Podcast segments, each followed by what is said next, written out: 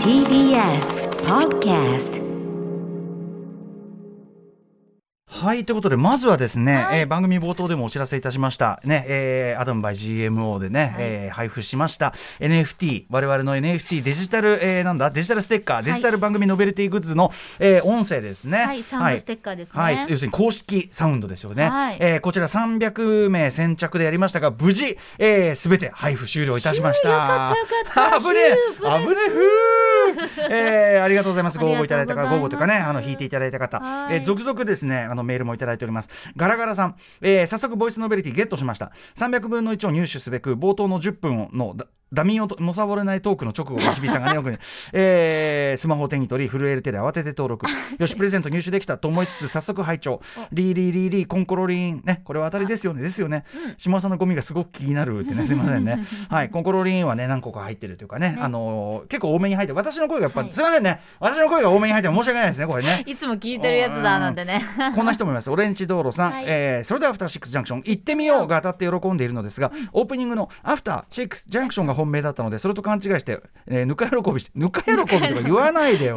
喜んでこっちも。えー僕も各曜日パートナーとのあの掛け合いやりたいと常々思っているので 次の機会楽しみにしています。そうなんです、ね。皆さん今回はあくまで第1弾でございましてはい、曜日パートナー TBS アナウンサーの皆さんは、うんうんあのー第2弾以降うんうんいろいろこうクリアになったらやるということになってますんで。う。ん。だから逆にアフターシックスのシックスのとこ抜いたバージョンとか配確かに。信してもいいかも。そしたら一緒にできるし私アフターあのシックス担当なんでアフターやっていただきますけどはい。まあまあそうですね。はいはい。とかね。そうそうそう。もう日比さん6しか行ってねえじゃんみたいな。まあジャンクション行ってるでしょだって。そうそうジャンクションジャンクションまで。そういうやつとかもねあるあいいかかも掛け合いできる。はい、というのもいずれやるかもしれませんので、はい。ということという意味では、まあ、曜日パートナーがいない今回第一弾は、はい。まあ基本的にもう300個すべてが外れと言ってもい やいやいや何をおっしゃいますか。笑い笑い声引いた人いないのかな。の笑いあ笑い袋ね。笑い袋。笑い袋引いた人ぜひ送ってください。なんかツイッえっ、とね。ターでちょっと見た気がしたんだけどな。モーガンさんこんなこと書いてる、はい。えー私がゲットできたのは島尾さんのリコーダーバージョンでした。リコ島尾さんが、えーいリリコーダーめっちゃレアだって。あ長谷川さん一個しか入ってないリコーダーをあの島尾さんが僕の誕生日用にリコーダーを吹いてくれた練習をしてるやつですね。あーなんと300分の3だそうですよ、300分の3ああ、はい。これが島尾さんなんだ。100分の1すごい。一聴すると完全にただの練習音源。1分16秒。外れを敷いてしまったと思ったのですがオープニングでお話しされていたハスラーズにおける、えージェニファー・ロペスの ポールダンスのエピソードを放出させる気がしないでもないのかなどと考えてみると大変コク深くも感じられどのように受け止めるべきなのか、えー、未だ困惑しております。だ。から J ローか SS 島尾真帆まあ、さんか、柴尾さんはそのそれでその最終的な仕上がりも別にそこまでのクオリティじゃないっていういやいやその差はあいやいやりますけど。胸に刺さるものがありましたあれ？よそれってはさあれかな？初年度？つまり島尾さんがリコーダー吹いて宇垣さんがサックス吹いたやつ？そうそうそうあれそれすごいね。超初期だからアトロク歴史的にも非常に大事な歴史的1ページですね。そうですね。最初の方ですね。はい。ということで 皆さんぜひあとまあ笑い袋当たった人もちょっと聞きたいですそうぜひメッセーねジメールください初めての方もぜひお願いします人間なんですけどね。うんいいなこんあなでございます。はいじゃあちょっといいよね。我々ちょっとねもらっちゃうのはちょっと申し訳ないんであれですけど。そう6時からの配布だったんで、まあ、ちょうど仕事中でしたし、300分の1でもらっちゃダメでしょこれ我々がね。そうそう当てちゃったらちょっとねうん。はい皆さんあのご応募というかねガチャ引いていただいてありがとうございました。はいあの今後もまた第2弾第3弾やってきますんで、はい。これが好評であればもうちょっと数も増やしてね、はい。やれると思いますしね。いろいろ。と調整も進めてはい。ね。ありがとうございます。さあ一方です。ねあそういいですね。いいタイミングで BG が変わるこれぞラジオのねやはりね演出といったところですよね。えーあの今後のちょっと あのーなんていうの予告というかね、はい。お知らせをしておきたいんですけど夏になりますとですね、私どもの番組やはり若いリスナー夏休みにもあったりして、はいなんかこう若い人応援企画をやっていこうということでえっ、と一昨年は自分の人生若い皆さんね、自分の人生を折れ線グラフで表現してもらうアトロクティーンウェーブズ。これまあ10代の方に送ってもらうと、はい。えー昨年はそれをさらに年齢引き上げまして24歳以下のリスナーにコロナ禍以降の2年間をやはり折れ線グラフで表現してもらうアトロクアンダー24全力応援ウィークとなりました。楽しかった。あのウェーブを私が最新テクノロジーのはい。アトロクウェーブマシーンでね、謎の謎の笛、うん、しかも しかもあのリモートだったから。そうでしたよ、うん。俺会議室で吹いてたのあれ。そうですシュール、うんやってたんですけどね。あれも NFT にしたらねオンリーワン。あおーわ確かにね。ね。あるじゃん。音源なんかいくらでもあるからね。確かにねプレゼントしたいぐらいですうん。とかさそのなんだろうこう新プレイ好プレイ的なのもいっぱいあるからね。僕のあのいやもうあの麻薬が効いてましてみたいな やつが全然出ますからね。はいはいはい、はい、ということで、えーこのねティーン企画なんです。ティーンというか若者企画なんですが夏恒例の、この夏お送りするのはこんな企画ですアトロクアンダー24真夏の進路相談。はい、えー、進路に悩む若きリスナーたちの進路相談に答える1週間です、はい。まあ要はあのー将来こういう仕事に就きたいなというのはねまあある人ない人いると思いますけどあのそういう時にとはいえどうなっていいか分かんない。例えばやっぱりラジオに関わる仕事したいっていう時に、うん。いろんなまあラジオ関わる仕事、まあ、例えばそれこそね音響こうねエンジニアの仕事もありますしね。ディレクターどうやってなるのか放送作家はどうやってなるのか、うん。それぞれ全然違いますよね。確かに知らないかもしれない。映画に関わる仕事をしたいって言ったって、まあ、作る側ももちろん全然ね映画監督映画監督だってなり方あるかもしれないしね。いろんなルートがねいろんなルートありますしね。すね。えーアニメ映画監督はまたまたいろいろあるかもしれないとか、普通に会社入社してなってる人いっぱいいますからそれはね。そうそうそうそう。であとはそうですね脚本家どうなるプロデューサーどうなる映画宣伝会社どうなる、映画館どうだ、確か映画館も本関連で言ってももう書く人だけじゃなくてもちろん出版社本屋図書館。ああそっか。こういうところもありますよね。はえーあと美術館。美術館のああいうキュレーター、ねどんな資格が必要なのかとかね。あの学芸員みたいなのどうやってなるのかとか。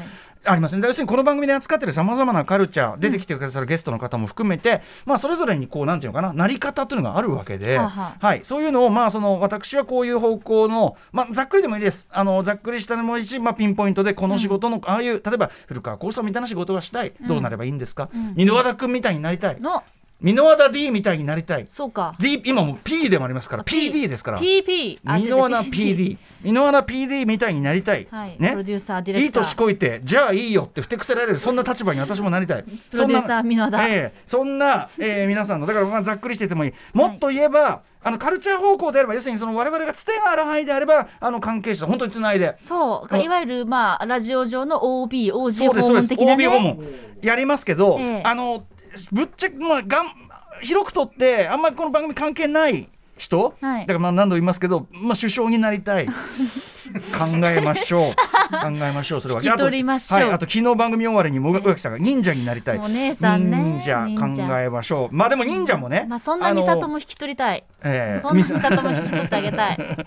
ねとか応ね援したい。はい、まあ、う宇垣美里みたいにね、まあ、でも、あの人だって。あ宇垣美里になりたい。アナウンサーなりたいら、当然いいですよ。ア。ナウンサーね。アナウンサーどうやったらなれるんですかでもいいですし。うんそれ。は一緒になんでなりたいかから一緒に考えましょう。あとは大金持ちになりたい、人助けがしたい。うん。まあ、そのようなことも含めてですね。いいですね。とにかく皆さんの将来なんとなくこうこういう方向に興味あるなで結構です、なりたいまでいかなくてもいい、興味あるなみたいな時にちょっと OB に話聞いてみようということで、えーぜひですね、まあ、ガガチで就活とかガチで今進路したい人もいいですしぼんやりした人でもいいです、送ってください。あの現状送られてきてるのがですね、あのアンダー24じゃなくて あの結構いい年な人からいオーバー24うん俺が聞いてほしいんですけどみたいな。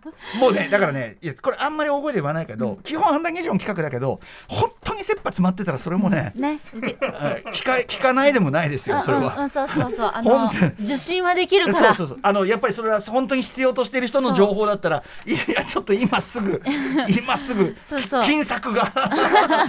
こういうような人もねそうそうそう。ありかもしれないまあ先日は29で私皆さんにお話をねいろいろそうで伺ってすよそうですよ。29歳特集なんかやりましたからもう何歳だってね。いやいやまあでも基本ではあダメか。基本はアンダー24今回24回。基本はアンダー24だからアンダーね。要はそれでも聞いてくれっていうその業のものであればそれはしょうがないかもましれないた後日検討できるから。ええ。そんな杓子定規にやることもないですからね、所詮企画ですからこれは、はい。まあですまあとにかくあの我々のできる範囲で、おあの先輩たちにね、はい。あのつないでいってあの進路相談できるようにしますんで、うん。ぜひ送ってください。はい。宛先は歌丸アットマーク tbs.co.jp 歌丸アットマーク tbs.co.jp アトロクカタカナアトロク進路相談係までぜひメールをお送りください。番号あのお話聞きたいので電話番号も忘れずに出演していただいた方方には番組からの奨学金としてアマゾンギフト券3000円差し上げアますマゾンギフト券3000円からもう大抵の進学は可能あ 本当ですよえー大抵の可能性は広がりますからね、えーそういうことですよね。はいということで放送は今月22日月曜からの1週間6時半からのカルチャートークの時間帯を予定しております。アトロクアンダー24の皆さん進路に迷っている方一人で悩んでるくらいだったらぜひぜひメールください。ああそうですか。まだまだまだ時間いいんだ。まだいいんだ。あやあやった。あそうそう。あそう。じゃあ歌丸さんからぜひ。いやいや違うな。じゃあねあのね違うの。いっぱいいっぱい。やることがいっぱいいっぱいお伝えしたい件があるんだけどこれ先にやろうかなやっぱり、はい。あの実は先週の金曜にいただいてたリスナーメールで、はい。でもすごくいい情報だからっていうんでちょっと取っといちゃったんですけどすいません。あのお待たせしてしまいまして、えっとラジオネームイボタコさんからいただきました、はいゆぶたこさ、うん。ん、歌村さんこんばんは、ぜひご覧になっていただきたいコンテンツがありメールさせていただきました。ディズニープラスで見られるパムトミーです、90年代お騒がせセレブものだろうとあまり期待せずに見始めたのですが何度も泣いてしまう場面がある素晴らしい作品でした、へー。世界初のデジタルタトゥー事件であるトミー・リーとパメラ・アンダーソン。ポトミー・リーさんはあのモトリー・クルーのドラマーですね、でパメラパあのパメラ・アンダーソンというのはまあセクシー女優というのかな、はい。えーのセックステープ流出事件の顛末をみんな大好きセバスチャン・スタンと、えーリリー・ジェームスさんベイビードラマーのヒロインデボラ役が演じています、えー1995年から1996年頃の一般人のインターネットリテラシーの記録として、えー大変興味深く見られます。一方でセクシーさを武器に有名になったパメラに対する世間の対応がとにかくひどい、えー下世話な有名人のゴシップを私自身も一時の娯楽として消費してしまうことはありますが、どんなに有名人でもどんなにしどんな仕事をしていても人間であり感情があるんだとしみじみ気づかされました、それゆえそのビデオをたまたま見たという女性キャラクターの感想が本当に際立ち何気ないシーンとして描かれていますが深い感動があります生産業や有名人ゴシップだえー関係が題材の作品は日本ではまだまだ男性中心の視点のものしか見たことがないのでパムトミーのような豊かで多角的な視点の物語を紡げるアメリカという国が本当に羨ましいです、個人的にはプロミシング・ヤング・ウーマンより心に残る作品です。それは大変なことですよ、えーリリー・ジェームスの見た目の改造っぷりに驚きますが演技面でも本当にアメリカンアクセントがうまい。普段の話し方と全然違います。ぜひ番組で扱っていただきたいドラマです。ということであのそうなんですよ。これあ面白そうだな。でその周りでちゃんと見てる人がこれね2月2日からディズニープラススターで、えー、と日本初独占配信が始まってるパムトミー。であのー全8話で見やすいのもあるし非常に面白そうだからこの解説も、なのであの説明もね。あのみたいな。ただあのい一番もまだ僕が見れてなくて周りでもまだ見れてる人いなかったからちょっと遅れちゃったの。で僕昨日ようやくあのいろいろ仕事を終えて1話見れて遅くなってすみませんでした。で1話だけ見てもめちゃくちゃ面白かったです。1話はあのセスローゲン、セスローゲンがあのプロデューサーにも入ってるのかな。であの要はそのセックステープを流出させる一つのこうあの当事者となる、まあ、要はあのトミー・リーのその新邸をねあの豪邸を作っている。でその寝室を工事している大工さんなわけですよ。であまりのそのトミー・リーの傍若無人ぶりにでまあいろいろこう理不尽な首になり方しちゃってでちょっと一矢報いたいということリでベンジ的な意味で。そうです。まさにそのちょっとということであのいろいろこう盗んだ結果その中にそれが入ってたということなんですね。で第1話だけ見るとでもちょっとやっぱそのセバスチャン・スタン演じるトミー・リーの、もうなんていうかこう一番悪い意味でのロックスターぶりみたいなのがもうあのグリグリのパン一でもうお尻グイグイくり込んだパン一であのセバスチャン・スタンが歩き回りながら「あのおい!」っつってみたいな「おいこれ変更だ変更鏡張りじゃ」みたいな。うん、みたいなことを言って。